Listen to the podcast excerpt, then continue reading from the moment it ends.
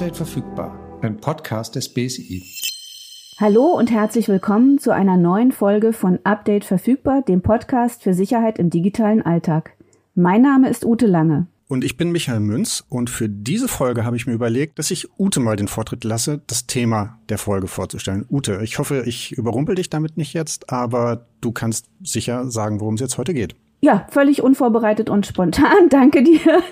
Wir gucken uns heute Online-Shops an. Und zwar ist das ja ein Thema, das wir schon öfter hier im Podcast hatten, so Einkaufen im Netz, unter anderem über Fake-Shops, wie erkenne ich die, welche Bezahlmethoden sind sicher und auch saisonale Trends bei Fake-Shops waren hier schon mal im Mittelpunkt. Und was genau macht das Thema jetzt wieder aktuell? Also warum greifen wir das nochmal auf? Weil unsere Hörerinnen und Hörer sich das gewünscht haben. Wir hatten euch ja beim letzten Mal gefragt, ob ihr Themen habt, die euch unter den Nägel brennen, wie man so schön sagt. Und das war eines, das offensichtlich viele beschäftigt. Denn jetzt hat bei Fake Shops im Netz ein neues Thema Aufwind gewonnen, nämlich die Energiekrise, ausgelöst durch den Krieg in der Ukraine. Klar, Menschen sind verunsichert, wollen Geld sparen und diese Zeit der Unsicherheit machen sich dann Kriminelle offensichtlich zunutze, um uns, um Nutzerinnen und Nutzern Daten und Geld abzuziehen. Und darüber, wie die das machen und was man dagegen tun kann, sprechen wir heute mit einem Gast. Ja, aber bevor wir das machen, haben wir noch einen kleinen Rückblick für euch auf weitere aktuelle Maschen, mit denen wir und ihr um unsere Daten gebracht werden sollen. Michael, was hast du gefunden? Ja, ganz aktuell ist eine Warnung zu LibreOffice. Das ist diese weit verbreitete Office-Software, die ich auch lange genutzt habe zum Dokumente erstellen, Texte schreiben, Tabellen und so weiter. Also ich denke, viele von unseren Nutzerinnen und Nutzern kennen die. Da gab es eine kritische Sicherheitslücke über die ein Angreifer hätte einfach beliebigen Programmcode ausführen können. Die Lücke ist mittlerweile geschlossen, also gepatcht, aber wir sind ja nicht umsonst Update verfügbar. Darum an dieser Stelle, wer das noch nicht gemacht hat, bitte ein Update für LibreOffice durchführen. Ja, und ebenso frisch ist eine Warnung des BSI für Social Engineering auf LinkedIn. Social Engineering hatten wir hier ja auch öfter schon mal im Podcast. Das ist der Versuch, von Kriminellen uns, also den Faktor Mensch, als vermeintlich schwächstes Glied in der Sicherheitskette zu nutzen. Dabei werden menschliche Eigenschaften wie Neugier, Hilfsbereitschaft, Vertrauen oder auch Angst ausgenutzt. Derzeit werden auf der vor allem für beruflichen Austausch genutzten Plattform gezielt Nutzerinnen und Nutzerinnen kontaktiert und anschließend dazu überredet, ähm, bestimmte Open-Source-Programme zu installieren. Davor wird ganz dringend gewarnt, weil diese Programme enthalten Schadsoftware. Äh, laut Microsoft, denen gehört ja LinkedIn, ist das Ziel, Geld oder Daten zu ergattern oder sich Zugang zu Netzwerken von Unternehmen zu verschaffen, um sie dann zu sabotieren. Hinter den Angriffen vermutet Microsoft eine Hackergruppe, die heißt Sync und die soll mutmaßlich von Nordkorea aus aktiv sein. Also Augen auf, wenn ihr auf der Plattform netzwerkt. Ich habe uns aber für den Einstieg auch noch eine zuversichtgebende Meldung rausgesucht. Wir haben ja schon oft über so smarte IT-Geräte gesprochen. Wir hatten oft die Kaffeemaschine, die äh, gehackt oder gehijackt wird. Wir hatten Türöffner oder auch schon Router. Und da haben wir auch oft darüber gesprochen, dass die Ziele sein können oder beliebte Ziele sind für Hacker. Damit man da jetzt auf Nummer sicher gehen kann, können Hersteller beim BSI ein Sicherheitszertifikat beantragen. Und wenn man sich jetzt gerade auch bei Zeiten der Energiekrise und steigender Preise überlegt, zum Beispiel ein intelligentes Thermostat zu kaufen für die Heizung, dann ist so ein Zertifikat ja vielleicht auch eine ganz hilfreiche Kaufentscheidung. Konkret funktioniert das über einen QR-Code, über den ich eine Informationsseite aufrufen kann, wo ich dann Informationen zum Gerät finde, über die verwendeten Standards, die da drin vorkommen und auch was das BSI an Sicherheitserkenntnis über das Gerät hat. Ja, und damit haben wir eine ganz elegante Überleitung zu dem Thema unserer heutigen Folge. Wir haben, wie gesagt, schon öfter über Einkaufen im Netz gesprochen und auch über aktuelle Trends. Wir hatten mal in einer Folge Fake Dirndl-Shops, die speziell zum Oktoberfest dann auf den Markt gekommen sind und verlockende Angebote gemacht haben, die aber dann oft in eine Falle geführt haben. Im letzten Jahr im Sommer nach der äh, Hochwasserkatastrophe im Ahrtal gab es vermehrt Shops, die Bautrockner angeboten haben, die damals dringend gebraucht wurden und viele Besteller und Bestellerinnen haben dann eben überhaupt kein Gerät bekommen, weil sie eben einem Fake-Shop aufgesessen sind. Und jetzt hat ein neues Thema eben gerade Konjunktur, die Energiekrise. Und damit ihr, liebe Hörerinnen und Hörer, abgesichert seid, wenn ihr jetzt Öl oder Strom oder Gas kauft, sprechen wir heute mit Hauke Mormann von der Verbraucherzentrale Nordrhein-Westfalen. Er wird uns gehe ich mal fest von aus, Tipps dazu geben, wie wir solche Maschen erkennen und wie wir uns davor absichern können, dass man uns Geld oder Daten abzieht, obwohl wir es gar nicht wollen. Hauke, schön, dass du da bist. Hallo und willkommen bei Update verfügbar. Guten Morgen, Michael und Ute. Hallo. Ja, Hauke, stell dich doch mal kurz vor. Was genau sind deine Aufgaben in der Verbraucherzentrale und wie bist du dort hingekommen? Ja, meine Aufgaben in der Verbraucherzentrale bestehen darin, Community Management auf unseren sozialen äh, Netzwerken zu betreiben, ähm, Inhalte zu erstellen für unsere Internetseiten verbraucherzentrale.nrw und checked4u.de. Und zur Verbraucherzentrale gekommen bin ich, ähm, nachdem ich ähm, die Stellenausschreibung gesehen hatte. Ich bin eigentlich ein echtes Nordlicht in Schleswig-Holstein geboren und aufgewachsen, habe äh, dort ganz klassisch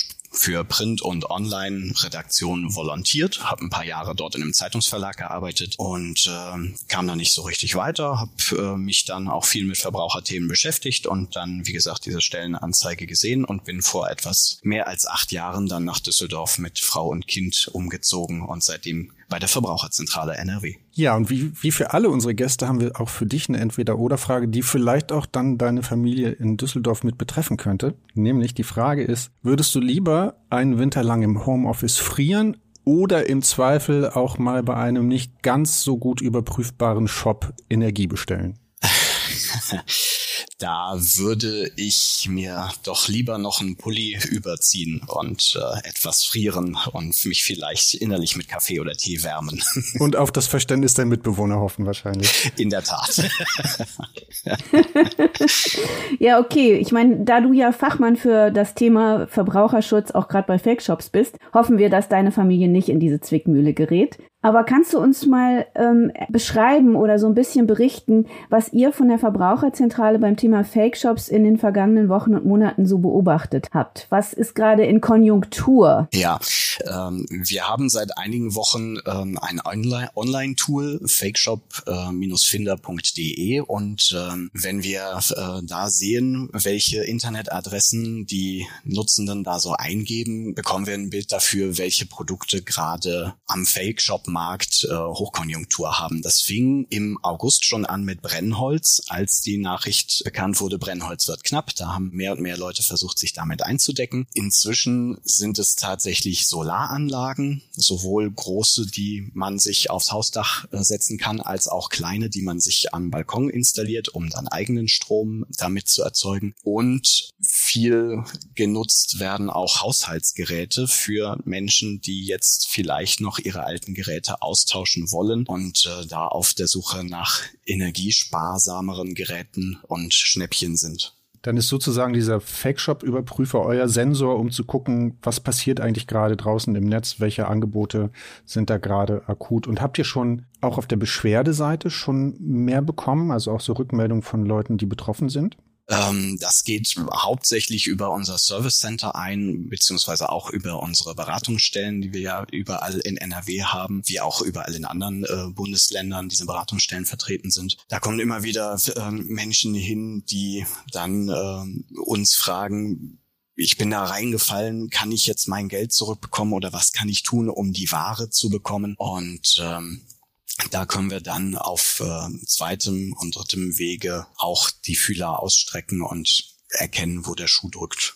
Darüber, was man machen kann, sprechen wir gleich nochmal. Jetzt kommen wir nochmal zurück mhm. zu den Fake-Shops. Ja. Ja, was machen denn die Kriminellen, um mich dahin zu locken? Also was sind so gängige Maschen, dass ich das Gefühl habe, ich bin da jetzt gelandet, wo ich halt den absoluten Knüller kaufe, wenn ich das Brennholz dort bestelle. Eine Variante ist zum Beispiel, dass ähm, viele Online-Shops eigene Seiten betreiben, also viele Fake-Shops und dafür Werbeanzeigen bei Suchmaschinen schalten. Die werden dann an erster, zweiter, dritter Stelle angezeigt. Manch einer achtet vielleicht nicht auf das kleine Wort Anzeige, was dabei steht, gelangt dann auf die Seite des Shops, wird dann gelockt mit 50 Prozent weniger als UVP oder noch mehr Rabatten. Und ähm, oft äh, schaltet da dann kurz der gesunde Menschenverstand aus, weil das Belohnungszentrum so aktiviert wird, hier kann ich toll sparen, das will ich haben. Und vor allem hat dieser Shop noch dieses Produkt, was überall sonst ausverkauft ist. Da probiert man dann mal sein Glück. Und wenn man das so blindlings macht und den ein oder anderen Sicherheitshinweis dann nicht kennt oder nicht beachtet, dann ist man schnell in der Falle. Eine andere Möglichkeit ist zum Beispiel ein Marketplace zu benutzen von äh, großen bekannten Anbietern, dort äh, einen kleinen Shop aufzusetzen und zu betreiben. Da ist eine beliebte Masche, dass diese Fake-Shop-Betreiber dort dann eine Zahlung außerhalb des normalen etablierten Zahlungssystems des großen Online-Shop-Anbieters verlangen. Das soll dann meist Kreditkarte oder Vorabüberweisung sein und äh, auch da sieht man häufig keine Ware und das Geld ist futsch. Ich erinnere mich, wir hatten, ähm, als wir schon mal etwas ausführlicher über das Thema gesprochen haben, noch ein anderes Vorgehen, dass ähm, die Kriminellen ein vorhandenen seriösen Shop eins zu eins kopieren, also Optik, Nutzerführung etc. und dann aber eine andere Adresse, also eine andere URL haben und dass ähm, man da auch vielleicht drauf reinfällt. Was hast du da für Tipps beziehungsweise was beobachtet ihr da im Moment? Ist das auch noch eine gängige Vorgehensweise? Also so im Detail kann ich jetzt nicht behaupten, dass es noch eine äh, akute gängige Vorgehensweise ist. Es ist natürlich immer äh, möglich, einen erfolgreichen Shop einfach zu kopieren. Der der wichtigste Tipp ist eigentlich, schauen Sie auf die URL, also auf die Internetadresse im Browser, was da angezeigt wird. Wenn ich beispielsweise auf einem Shop für Haushaltsgeräte bin, dessen URL Strickliesel 123, was weiß ich heißt, passt das vielleicht nicht unbedingt zusammen und dann sollte ich eher die Finger davon lassen. Habt ihr bei dem Thema denn auch so beim Bereich Phishing Spam noch irgendwie festgestellt, dass es zu dem Thema gerade viel Versand gibt. Also kann es gut sein, dass ich nicht nur auf einer Suchmaschinenseite auf so einen Shop hingewiesen werde, sondern auch in meinem E-Mail-Briefkasten? Mm, solche Angebote gibt's immer mal wieder. Allerdings sind beim Phishing-Mail-Versand eher auffällig so Gewinnspiele, bei denen man angeblich Warengutscheine bekannter Kaufhäuser, Supermärkte, Discounter etc. gewinnen kann. Oder aber auch, was man klassischerweise beispielsweise aus dem Phishing kennt, dass versucht wird, an äh, Login-Daten seriöser Online-Marktplätze oder Online-Shops zu kommen, damit die Kriminellen dann mit fremden Daten dort shoppen gehen können. Okay, das heißt also dieses mh, hm, Grundvertrauen, das ich etablierten Seiten entgegenbringe, weil ich da schon oftmals was gekauft habe, das ist jetzt nicht zwingend, das sollte ich nicht zwingend beibehalten, weil es durchaus sein kann, dass auf diesen Marketplaces auch Anbieter sind, die eben auch unlauteren Wettbewerb betreiben. Genau, also wenn ich auf äh, bekannten, vertrauenswürdigen äh, Online-Shop-Seiten bin, ist es eigentlich sozusagen schon Pflicht zu gucken, findet der Verkauf tatsächlich von diesem Anbieter statt oder ist es ein anderer Anbieter? Das wird ja in der Regel bei allen seriösen äh, Online-Shop Marketplace-Betreibern dann auch angezeigt, dass ein anderer Shop der Verkäufer ist. Und ja, da soll ich dann nicht unbedingt darauf vertrauen, dass jetzt der große bekannte äh, Shop meines Vertrauens da alles absichern wird, sondern mir diesen, ich sage mal, äh, Unterhändler, also diesen Einzelanbieter, nochmal ganz genau ansehen. Also gilt die Regel Onla ähm, Augen auf beim Online-Kauf. Wir gucken gleich mal, auf was man alles achten soll. Ich würde aber gerne nochmal zu dem Phishing ganz kurz zurückkommen, weil ich erinnere mich, dass wir in der letzten Folge auch darüber berichtet haben, dass es eine ganze Menge Phishing-Versuche gab mit dem, holen Sie sich hier Ihre Energieprämie. Und habt ihr bemerkt, da haben wir sehr davor gewarnt, weil das ja niemals von der Bank oder irgendjemand anders ausgezahlt wird, habt ihr bemerkt, dass Menschen da gehäuft drauf reingefallen sind? Habt ihr da Beschwerden? Kannst du uns dazu ein bisschen was erzählen?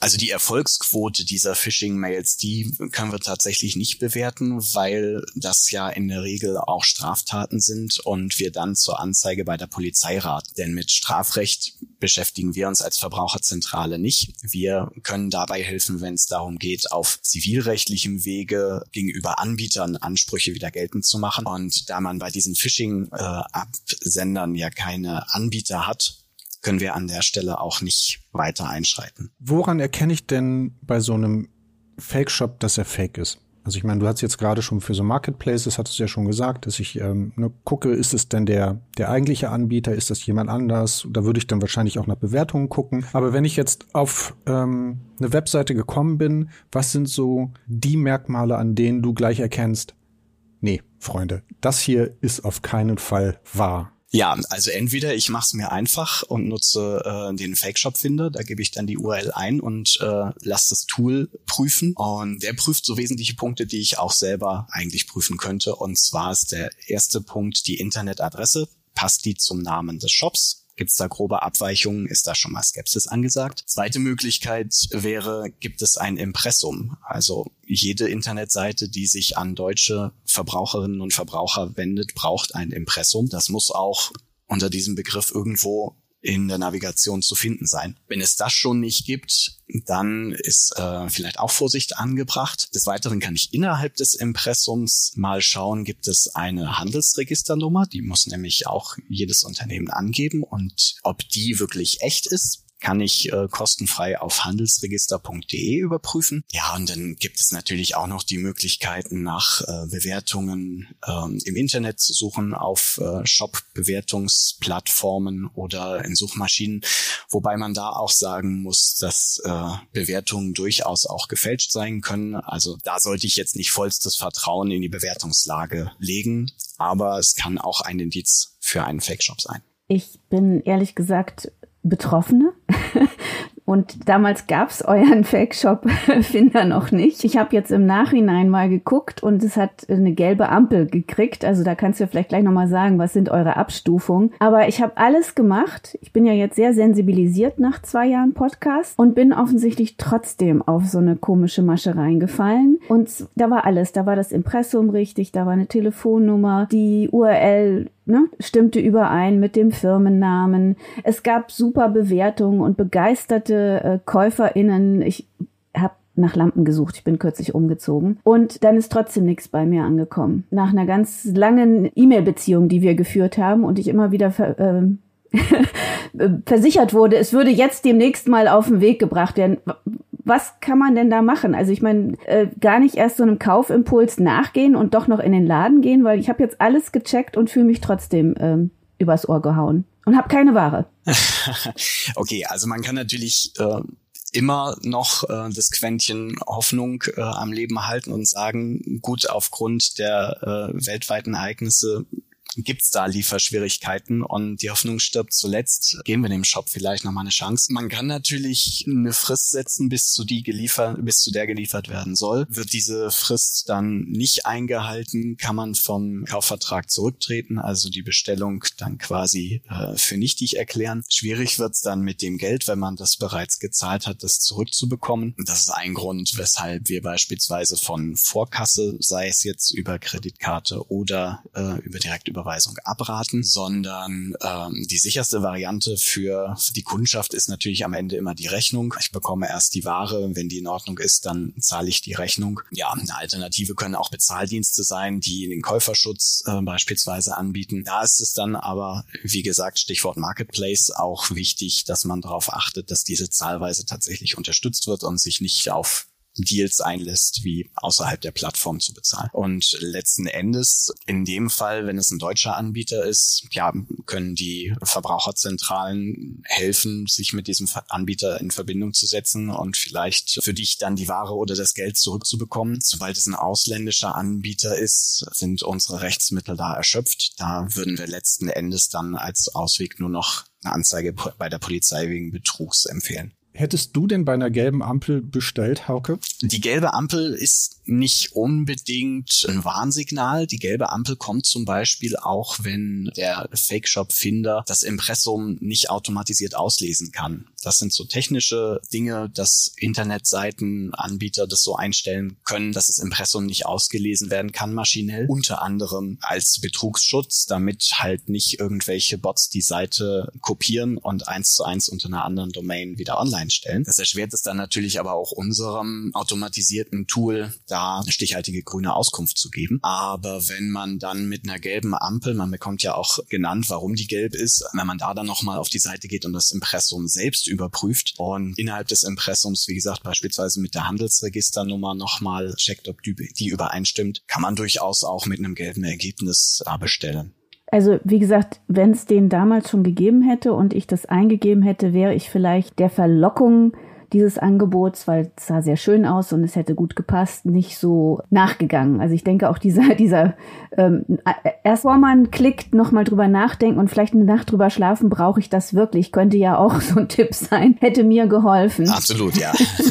und wenn es dann zu ja. unwahrscheinlich ist, um wahr zu sein, das hatten wir hier schon öfter, du hast vorhin schon gesagt, diese Log-Angebote, ähm, dann ist es oft eben auch äh, nicht so ganz so schön, wie man denkt. Ich habe aber noch mal einen Punkt. Du hattest gesagt, so Vorkasse oder Rechnung. Es gibt ja so kleine Händler bei mir um die Ecke oder so, ne, die vielleicht da eine Herausforderung haben, weil weiß aus dem Bekanntenkreis, dann schickst du deine Ware und dann zahlen die Leute nachher nicht. Also auch von so Kleinhändlerseite. Was gibt's denn da für einen Tipp? Also wann ist es vielleicht doch okay, dass ich so eine kleine Firma unterstütze. Ich meine, in der Pandemie wollten wir alle lokal kaufen und uns hier engagieren. Und die können ja vielleicht gar nicht so selber von ihrer Seite ne, in Vorleistung gehen, wenn sie die Ware verschicken. Mhm.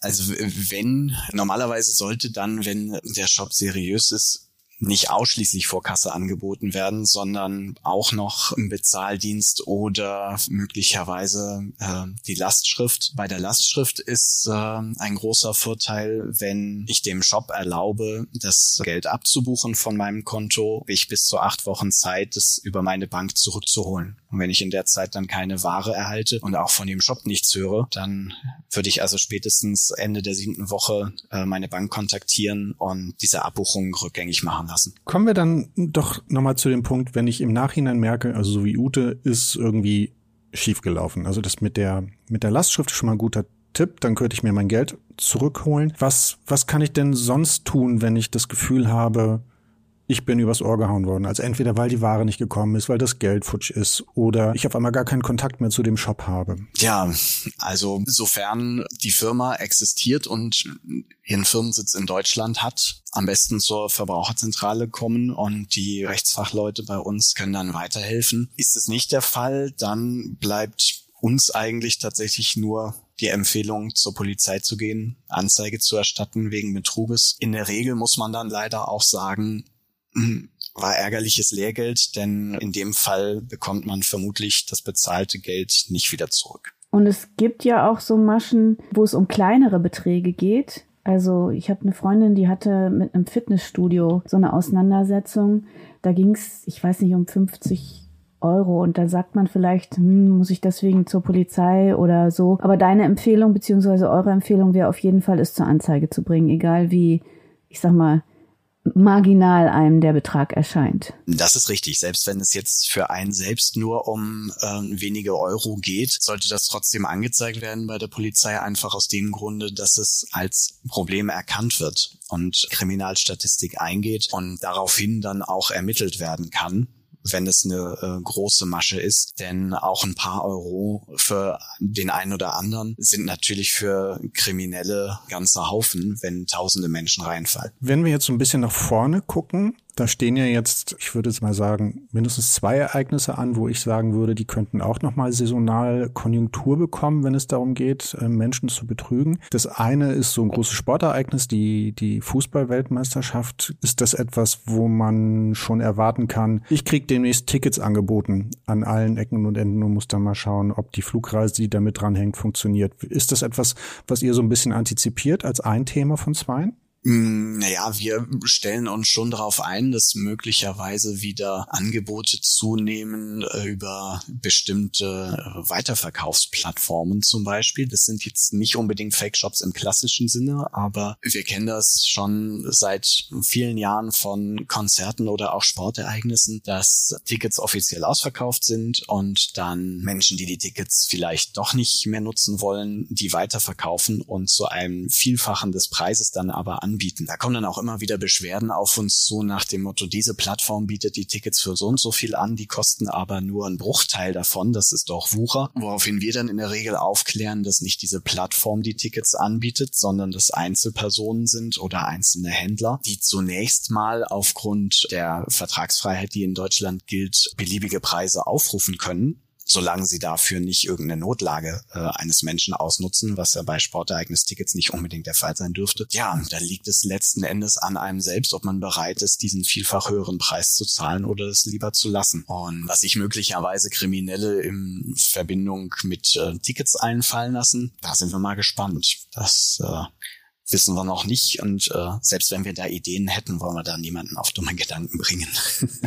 Michael hat ja von äh, zwei perspektivischen Großereignissen gesprochen. Überraschenderweise kommt ja auch dieses Jahr im Dezember Weihnachten. Oha, ja. Was kannst du uns und unseren Hörern und Hörerinnen noch mitgeben, worauf dann vielleicht in den nächsten Wochen vermehrt geachtet werden sollte, wenn man für seine Lieben die, die kleinen Geschenke besorgen möchte? Ja, Weihnachten sind eigentlich ähm, in den vergangenen Jahren traditionell äh, Unterhaltungselektrogeräte stark im Kurs gewesen, auch bei den Fake-Shops. Es gibt da ja eine bestimmte Spielekonsole, die seit Markterscheinung äh, schwer zu bekommen ist, weil der Hersteller einfach äh, Lieferschwierigkeiten hat. Da haben wir schon eine Menge Fake-Shops beobachtet, die das im Angebot haben und damit werben. Also auch wenn es schwer fällt, bei solchen Sachen lieber etablierte Shops aufsuchen, sei es jetzt stationären Handel oder deren Online-Shops und darauf achten, dass wirklich die selbst die Anbieter sind und keine Marketplace-Anbieter. Okay, Danke dir, Hauke. Da war, glaube ich, eine Menge drin, was ich mir auch schon mal ähm, notieren werde für die anstehenden Einkäufer. Impressum habe ich gelernt, dass man da in vielfacher Hinsicht drauf gucken sollte. Ich habe verstanden, dass man bei Suchmaschinenergebnissen auch durchaus nochmal gucken sollte, worauf klicke ich eigentlich? Was ist das für ein Ergebnis, was mir da angezeigt wird? Bei den Bezahlmethoden werde ich auf jeden Fall ein Auge drauf werfen. Das sind so die Sachen, die bei mir hängen geblieben sind. Ute, ähm, für deine nächsten Einkäufe, worauf achtest du? Also die URL in diesen Fake-Shop-Finder und wenn es eine gelbe Ampel ist, sorgfältig nochmal prüfen und tatsächlich auch nochmal eine Nacht drüber schlafen, bevor ich auf die super tollen Sachen reinfalle, beziehungsweise brauche ich es denn wirklich? Ja, und was ich gehört habe, ist auch nochmal diese, diese Ausnutzung von, ich sag mal, unsicheren Zeiten, wenn Menschen halt tatsächlich so ein bisschen Notlagen haben, also ob das die Bautrockner im Ahrtal waren oder ob es jetzt eben auch die Frage ist, wie kriege ich meine Wohnung im Winter warm? Und da wird mir mein, mein, äh, meine Energie ne, zum halben Preis angeboten. Wenn es unwahrscheinlich ist ne, und so super klingt, dann ist es vermutlich doch etwas, wo ich nochmal drüber nachdenken sollte und Menschen wie Hauke kontaktieren sollte oder die Zentrale, für die er arbeitet und mich nochmal ein bisschen genauer informiere. Weil wenn das Geld nachher futsch ist und ich habe immer noch keine Energie, um meine Wohnung zu wärmen, dann habe ich ein doppeltes Problem. Also das äh, ist bei mir so hängen geblieben. Ich fand es total spannend, Hauke, für mich selber auch nochmal an der einen oder anderen Stelle ähm, sensibilisiert, damit mir sowas nicht nochmal passiert, weil es ärgert mich ungemein. Aber nun ist es passiert, wie sagst du, Kostspiele unzählige Fehler, aus denen man lernt, führen ja dazu, dass man sich beim nächsten Mal vielleicht etwas vorsichtiger verhält. In diesem ganz Sinne bestimmt. ganz herzlichen Dank, dass du heute bei uns warst. Und wir hoffen, dass auch. Wir hoffen, dass für euch auch nochmal so ein paar Tipps dabei waren, weil es kommt ja jetzt die Vorweihnachtszeit, da sind wir vielleicht nicht ganz so aufmerksam, weil wir anderen eine Freude machen wollen. Und bis zum nächsten Mal. Was haben wir denn beim nächsten Mal, Michael? Da haben wir auch ein schönes Thema. Das passt auch in die Saison, ne? Genau, das passt auch zum Thema Weihnachten. Da geht es nämlich um Smart Toys also Kinderspielzeug, das in irgendeiner Form mit dem Netz verbunden ist oder auch sonst vielleicht Eingangstor oder Ausfalltor sein kann für Daten oder Angriffe. Das wollen wir uns mal genauer anschauen. Würde ich bei einer Boulevardzeitung arbeiten, würde ich sagen, wir schauen mal, wie sicher Deutschlands Kinderzimmer wirklich sind. Und das machen wir dann in der nächsten Woche, in der nächsten Woche, in der nächsten Ausgabe und äh, gucken uns diese Spielzeuge einmal an, damit ihr auch beim Einkauf zu Weihnachten auf Nummer sicher gehen könnt. Ja, und wir freuen uns wie immer auch über Vorschläge von euch. Das hat uns in dieser Folge Spaß gemacht, eure Idee aufzugreifen. Ihr könnt uns dazu kontaktieren über die BSI-Kanäle auf Facebook, Instagram, Twitter sowie YouTube oder schickt uns doch eine E-Mail. Bitteschön, Michael, dein Einsatz. bsi at bsi.bund.de.